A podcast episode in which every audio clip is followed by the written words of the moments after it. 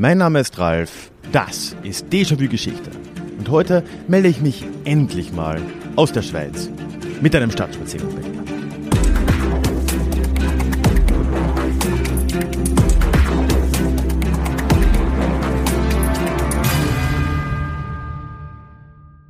Hallo und schön, dass du heute mit dabei bist.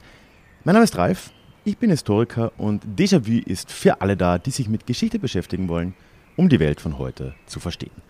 Ja, und heute, wie gesagt, bin ich in der Schweiz, genauer gesagt in Luzern am wunderbaren Vierwaldstätter See, verstecke mich gerade so ein wenig vor einem heranziehenden Gewitter und will mit dir heute in die Geschichte dieser Stadt Luzern, aber dabei auch ganz tief in die Schweizer Geschichte eintauchen. Bevor wir das aber tun, ein paar Dinge wie üblich vorweg. Erstens ist Werbepartner für diese Episode Luzern Tourismus. Die haben wie üblich keinen inhaltlichen Einfluss auf diese Folge genommen, aber erfahre gerne mehr über die Angebote für deinen möglichen Luzern-Besuch auf ihrer Webseite und die findest du in den Shownotes verlinkt. Zweitens habe ich wie immer auch Fotos gemacht und diese gemeinsam mit einer Karte meines Rundgangs auf die Website gestellt. Und das kannst du dir gerne parallel davor, danach wie du möchtest, anschauen. Du findest auch dafür einen Link in den Show Notes oder auf ralfkabuschnick.com slash luzern-fotos. Und damit starten wir jetzt auch rein.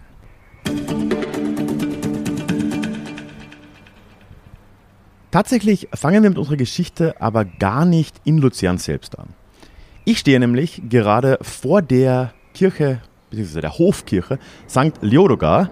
Und die, boah, jetzt donnert es anständig im Hintergrund, ist heute zwar Teil der Stadt Luzern, aber sie ist doch ziemlich weit weg von all den anderen größeren Sehenswürdigkeiten, die es im Zentrum dieser Stadt gibt. Von der sicher bekanntesten davon, der Kapellbrücke, sind es doch, ja, ich schätze mal, doch gute zehn Minuten, die man hierher braucht. Und man geht da so an der Seepromenade entlang, an diesen imposanten Belle Bock Hotels vorbei, zu denen habe ich dann später auch noch ein wenig was zu sagen.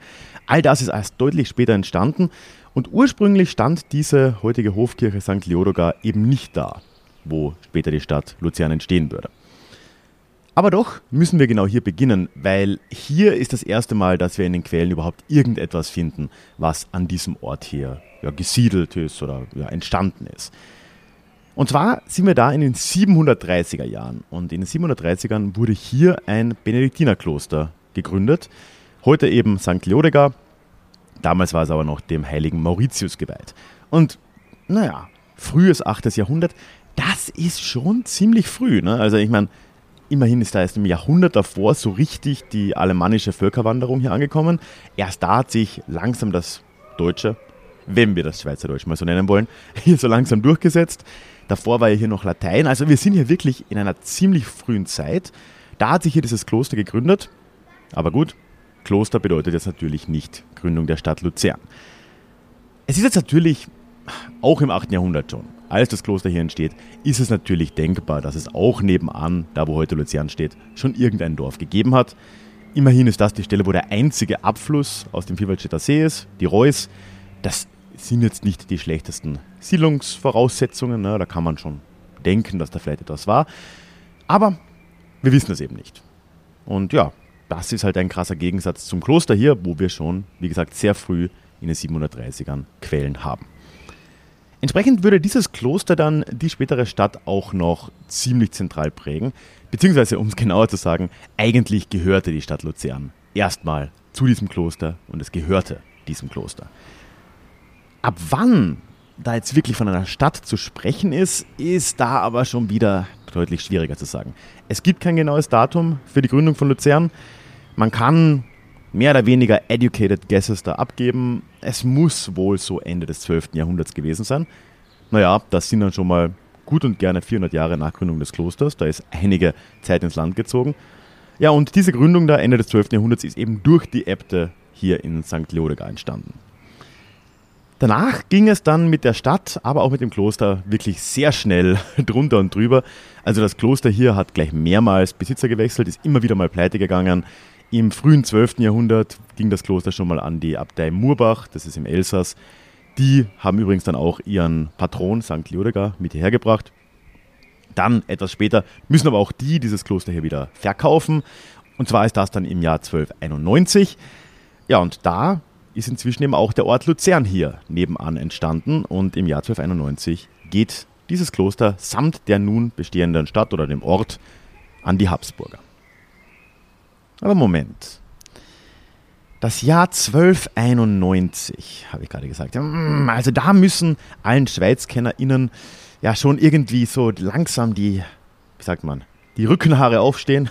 Keine Ahnung, man muss schon aufschrecken, weil das ist genau das Jahr, wo sich der Legende nach die Vertreter von Uri, Schwyz und Unterwalden getroffen haben und die spätere Eidgenossenschaft im Rütlischwur gegründet haben. Und das Ganze nur ein paar Kilometer weiter, eigentlich einmal auf der anderen Seite des Vierwaldstätter Sees, auf der Rütliwiese.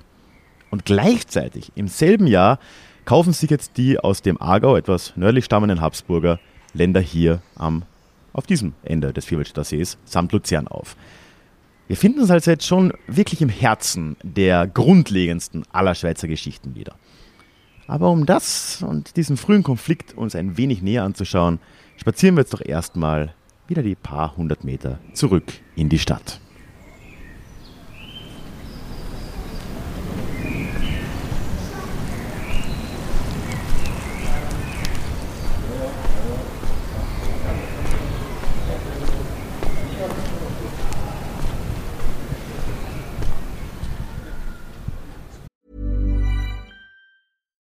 Should celebrate yourself every day, but some days you should celebrate with jewelry. Whether you want to commemorate an unforgettable moment or just bring some added sparkle to your collection, Blue Nile can offer you expert guidance and a wide assortment of jewelry of the highest quality at the best price. Go to BlueNile.com today and experience the ease and convenience of shopping Blue Nile, the original online jeweler since 1999. That's BlueNile.com. BlueNile.com.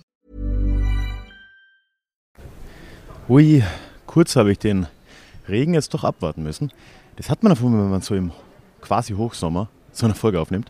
Aber ja, jetzt bin ich die paar Minuten wieder zurückgegangen über die Promenade durch einen Teil der wirklich wunderschönen Altstadt von Luzern und stehe jetzt hinter dem Rathaus der Stadt. Und ja, ich gebe schon zu, es ist eigentlich nicht so ganz der richtige Ort, um über die frühe Geschichte Luzerns als Stadt zu reden, weil immerhin das heutige Rathaus, du siehst es auf dem Foto, kommt es aus dem frühen 17. Jahrhundert. Es gab davor wohl schon zwei, mindestens zwei andere Gebäude, die als Rathaus auch verwendet wurden. Aber hey, der Ort ist erstens verdammt sehenswert und ich finde es sehr prägnant, wie du auf den Fotos ja sehen kannst. Also, naja, da will ich mal nicht so sein. Wie ging jetzt diese beginnende Konfliktgeschichte der jungen Eidgenossenschaft, der Habsburger und der Luzerner denn eigentlich so weiter? Naja, eigentlich kann man schon sagen, so wild, wie sie auch angefangen hat.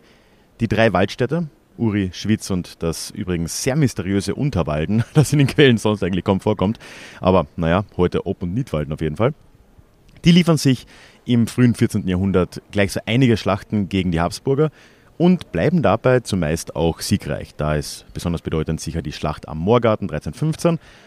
Ja, und ein paar Kilometer weiter, eben hier in Luzern am Ende des Sees, da ist nach wie vor eben zunehmend sogar alles habsburgisch kontrolliert. In den 1330ern tritt Luzern dann allerdings doch als erste Stadt überhaupt dem Bund der Waldstädte, der späteren Eidgenossenschaft, bei. Boom also, oder? Nimm das Habsburg und so? Hm. Äh.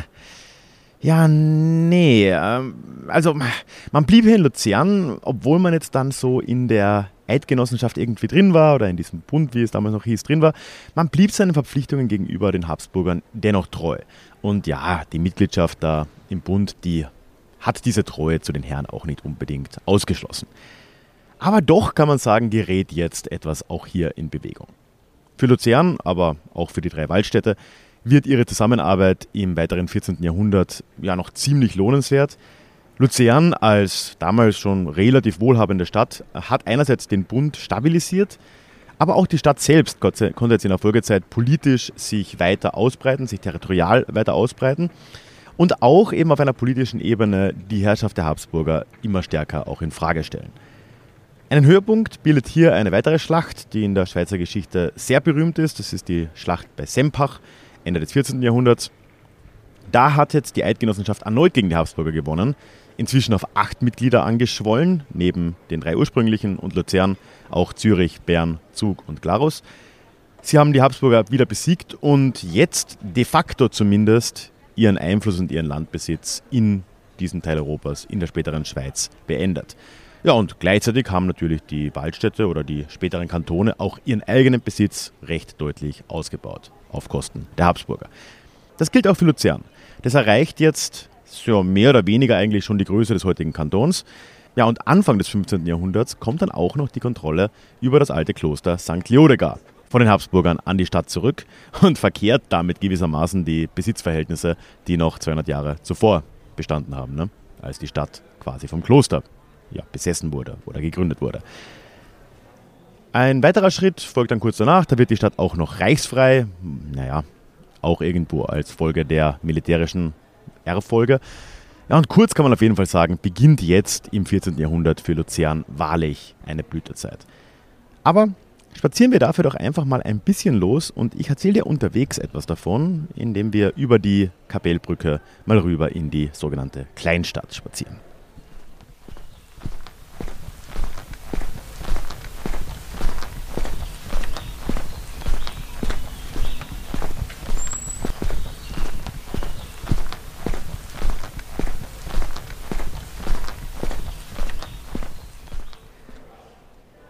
Der Aufschwung der Stadt Luzern, der zeigt sich ja nicht zuletzt auch am Stadtbild.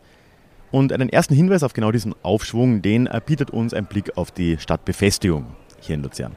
Weil deren Bau nimmt ja nicht gerade zufällig auch gerade um das Jahr 1300 ganz gewaltig an Fahrt auf.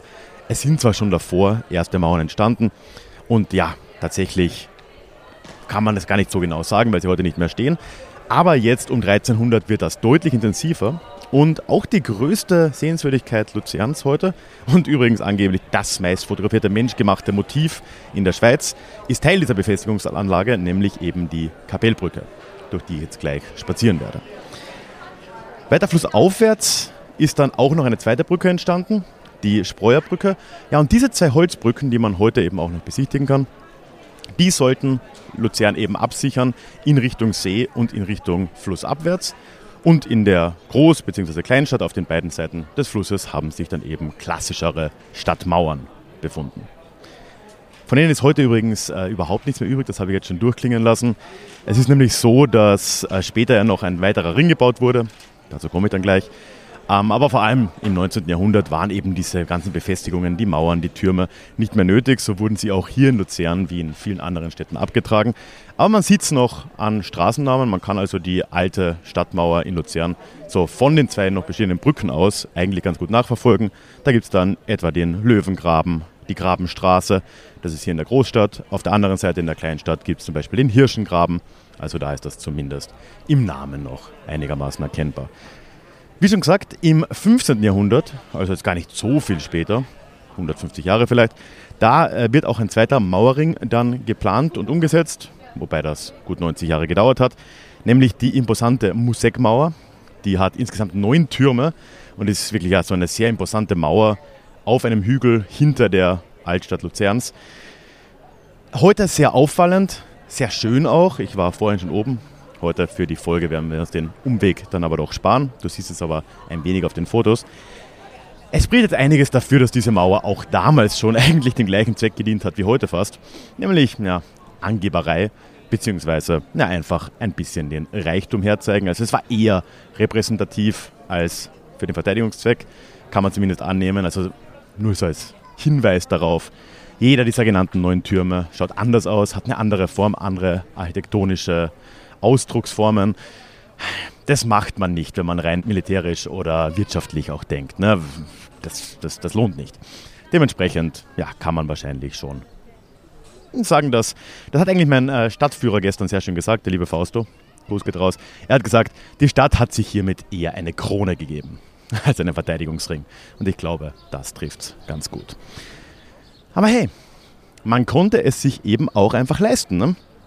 Die Stadt war reich, beziehungsweise zumindest waren die Patrizierfamilien hier ziemlich reich. Gerade der Söldnerdienst hat hier ganz viele Leute ziemlich wohlhabend gemacht. Du musst dir vorstellen, es war in der Neuzeit üblich, dass Patriziers Söhne vor allem dann Offiziersschule besucht haben und dann als Söldner im Ausland gedient haben. Die sind dann oft sehr wohlhabend hier zurückgekommen. Jetzt bin ich hier auf der Kapellbrücke und es wird ein wenig lauter mit den Touristen. Ich hoffe, es geht.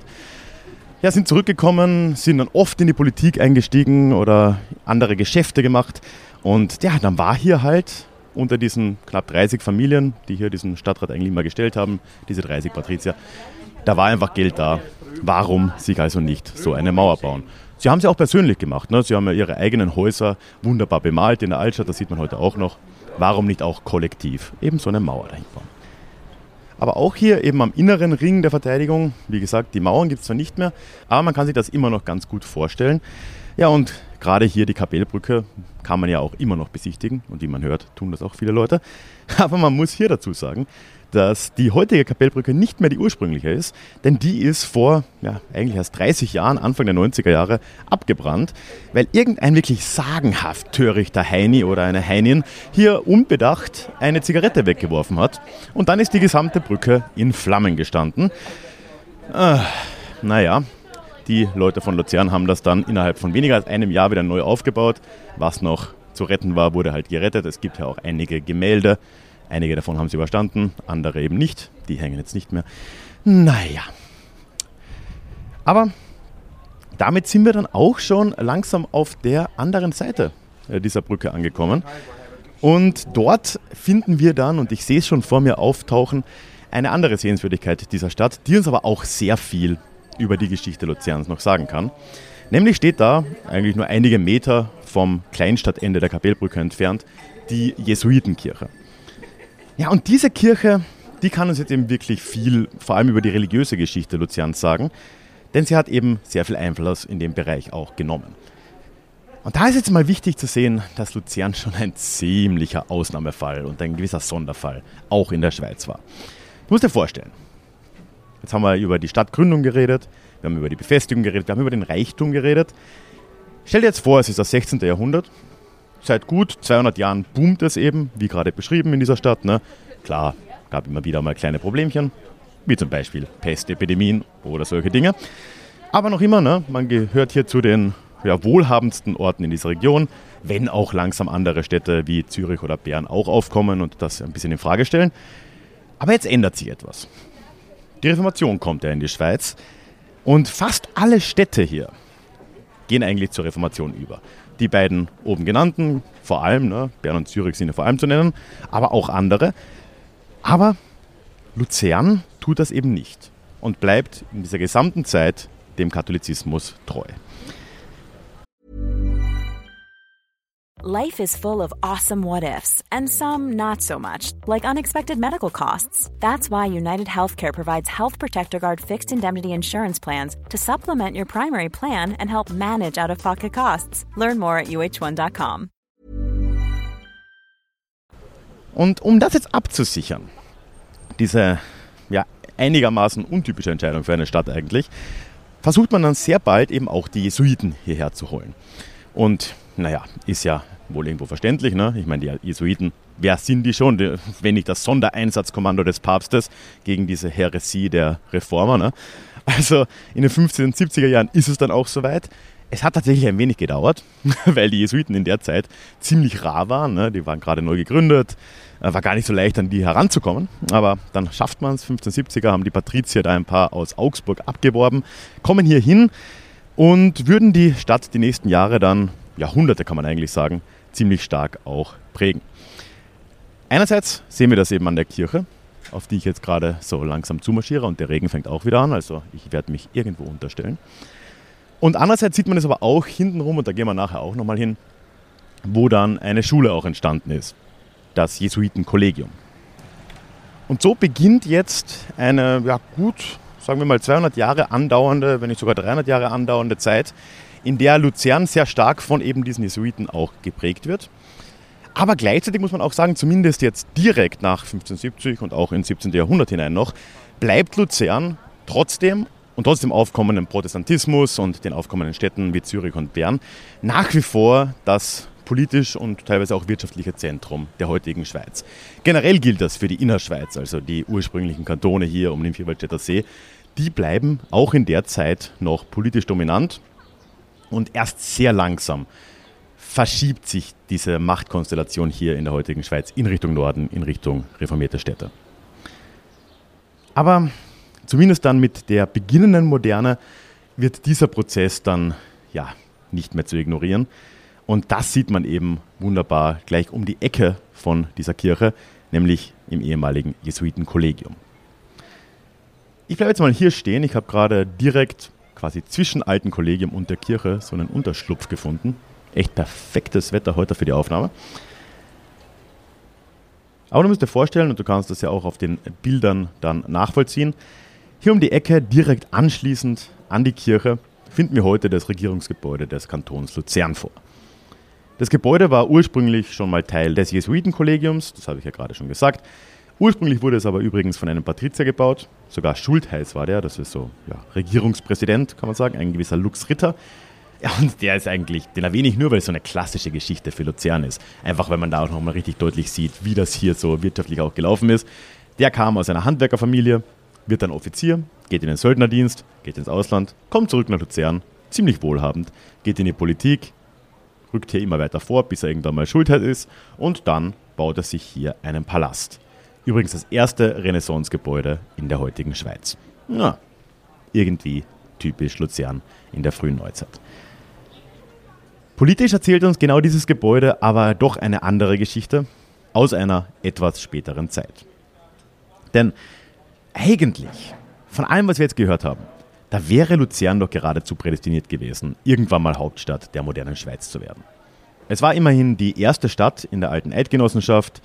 Es ist sehr zentral gelegen und ja, für lange Zeit war es eben auch eine politische Macht. Ne? Und diese Bedeutung nahm ja nur sehr langsam ab. All das hätte Luzern hier in die Karten gespielt. Warum kam es dann aber anders? Naja, man kann eigentlich nur sagen, dass Luzern dann eben auch in der Moderne noch irgendwie ja, einfach auf der falschen Seite der Geschichte hängen blieb, oder zumindest dessen, wie die Geschichte sich entwickelt hat. Weil Ende des 18. Jahrhunderts endet in der Schweiz in der heutigen Jahr eine Epoche. Da ziehen revolutionäre französische Truppen auch in der Schweiz ein und beenden de facto im, ja, in, in, einem Schlag das alte ständische System und generell diese heute sogenannte alte Eidgenossenschaft.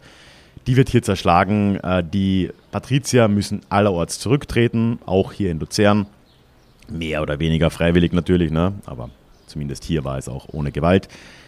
Und es werden dann stattdessen erste demokratische Strukturen hier in Luzern und in anderen Orten der Schweiz geschaffen. Nach der napoleonischen Zeit gingen diese Streitigkeiten, wie die Schweiz denn nun ausschauen sollte, aber dann mit ganz neuer Inbrunst wieder weiter. Also eigentlich ist das alles wieder aufgeflammt. Und es gab nun im frühen 19. Jahrhundert eben diejenigen, die für noch mehr weitere liberale Reformen waren, die dafür waren, eben diese ganzen Sachen wie den Code Zivil von Napoleon und so weiter, ne, auch quasi weiter zu behalten und fortzusetzen und weitere Reformen umzusetzen. Da waren unter anderem eben die jetzt schon sehr bedeutenden protestantischen Städte im Norden dafür. Ja, und dann gab es eben die, die eher wieder dezentraler werden wollten, eher wieder zurückgehen wollten, zumindest nicht ganz in die alte Ordnung vielleicht, aber näher dran, wie es eben früher war, eher eine lose Verbindung der heute sogenannten Kantone. Ne? Und da war eben das konservativ-katholische Luzern ganz führend. Das geht so weit, dass dann 1845 Luzern gemeinsam mit den alten Waldstädten und noch einigen anderen, meist eher ländlichen Kantonen, sich zum sogenannten Sonderbund zusammengeschlossen hat, um sich jetzt einem allzu liberalen Staatsumbau entgegenzustellen. Und an der Stelle muss ich wirklich grob vereinfachen, weil der jetzt folgende Sonderbundskrieg der könnte auch wirklich locker eine ganze Folge füllen. Wenn du das mal hören willst, lass es mich gerne wissen, dann kann ich das gerne mal machen. Das TLDR, das Too Long Didn't Read, wie glaube ich die Kids heute sagen, ist, dass in diesem letzten bewaffneten Konflikt auf Schweizer Boden die Liberalen innerhalb von kürzester Zeit und mit auffallend geringen Opfern sogar, also ja, relativ unblutig sogar verlaufen, äh, ja, hier, hier gewinnen und damit dann 1848 den modernen Schweizer Bundesstaat gründen, und zwar unter liberaler Ägide. Luzern rutscht dann konsequenterweise in die Peripherie und ja, Bern wird zur Hauptstadt der Schweiz. Sowohl Stadt als auch Kanton Luzern waren zu dem Zeitpunkt ja auch nach wie vor sehr traditionell und andere hätten gesagt rückständig geprägt. Und ja, wenn wir jetzt dann so langsam in Richtung späteres 19. und 20. Jahrhundert schauen, könnte man eigentlich annehmen oder hätte annehmen können, dass sich dieser Trend nur noch weiter verstärken würde und der Rückstand weiter zunehmen würde. Aber doch, und irgendwo überraschend, folgt für Luzern jetzt, nach dem Sonderbundskrieg, eigentlich erst die große Verwandlung. Und die ist hier keine politische oder vielleicht auch wie fast überall sonst in Europa eine wirtschaftliche, durch die Industrialisierung betriebene oder sonstiges, sondern es war vielmehr der Tourismus, der Luzern ab, dem, ja, ab der zweiten Hälfte des 19. Jahrhunderts komplett umgekrempelt hat. Und dafür gehen wir jetzt nochmal ein paar Meter weiter. Der Regen ist schon wieder weg. Es ist wirklich ein irrer Tag.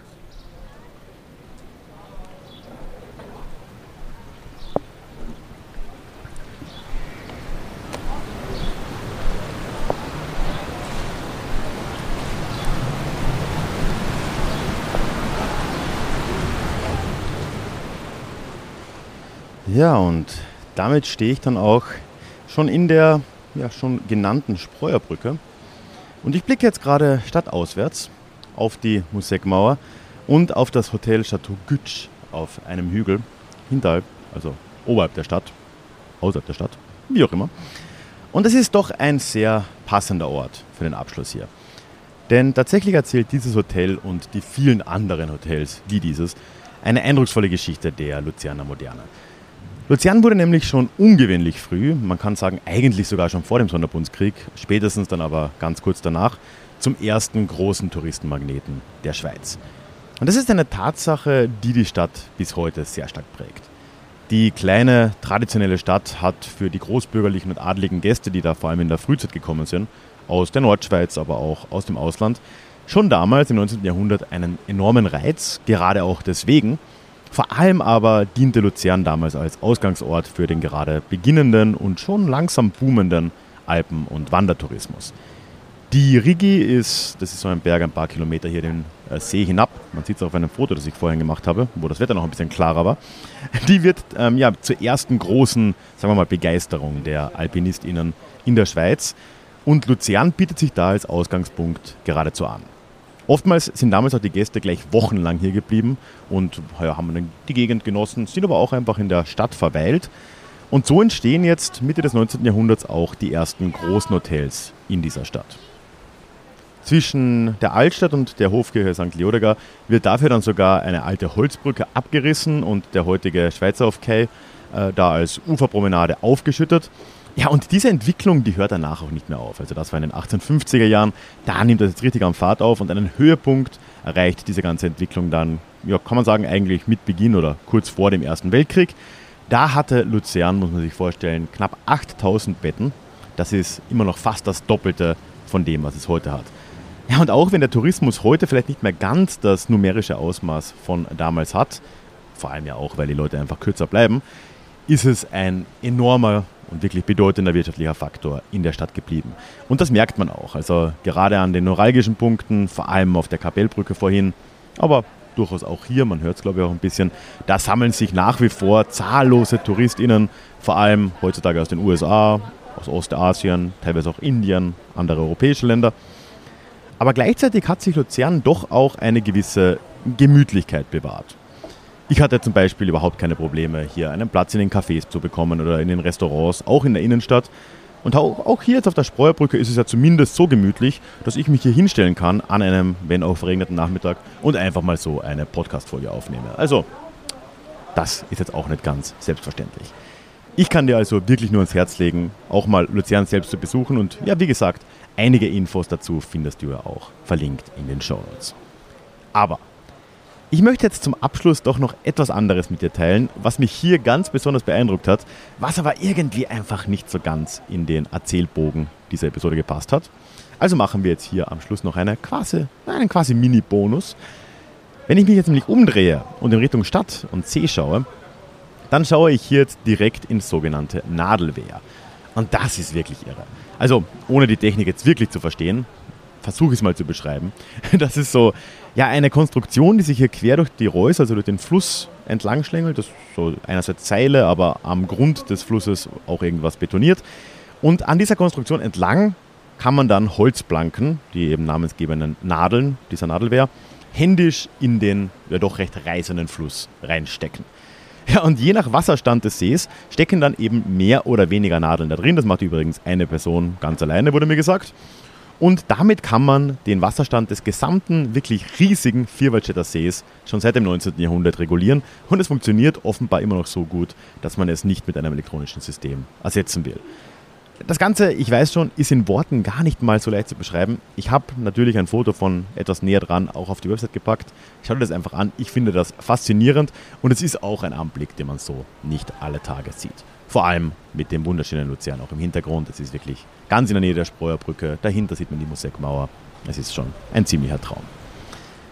Damit sind wir dann aber auch wirklich am Schluss dieses Stadtspaziergangs angekommen. Heute gibt es, wie bei den Spaziergängen ja üblich, keinen Leisure-Klugschiss, weil ich all das hier ja vorher aufnehme und noch nicht weiß, was die Leute so geschrieben haben aus der vorigen Folge, was auch immer das war.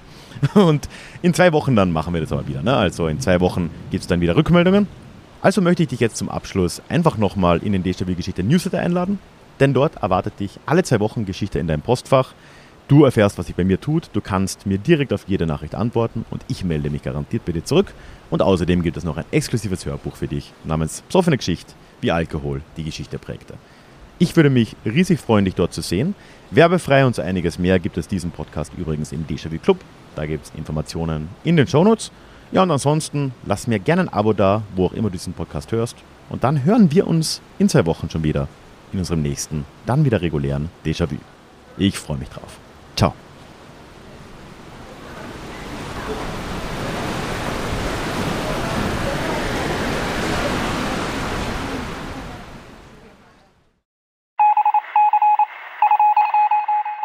Möchtest du dich noch mehr mit Geschichte beschäftigen? Dann werde doch Teil der Community und hol dir deine persönliche Dosis Geschichte regelmäßig ins Postfach. Mit dem Déjà-vu Geschichte Newsletter. Dort erwarten dich Abwechslungsreiche Geschichte-Häppchen, zweimal im Monat, direkt in dein E-Mail-Postfach. Austausch mit mir. Ich kann dich erreichen, du kannst mir direkt antworten und ich melde mich auch garantiert wieder zurück. Und als Dankeschön das exklusive Hörbuch Psoffene Geschichte, wie Alkohol die Geschichte prägte. Direkt zum Download nach deiner Anmeldung. Alle weiteren Infos zum Newsletter findest du verlinkt in den Show Notes oder auf ralfgrabuschnik.com slash newsletter. Ich würde mich sehr freuen, dich dort begrüßen zu können.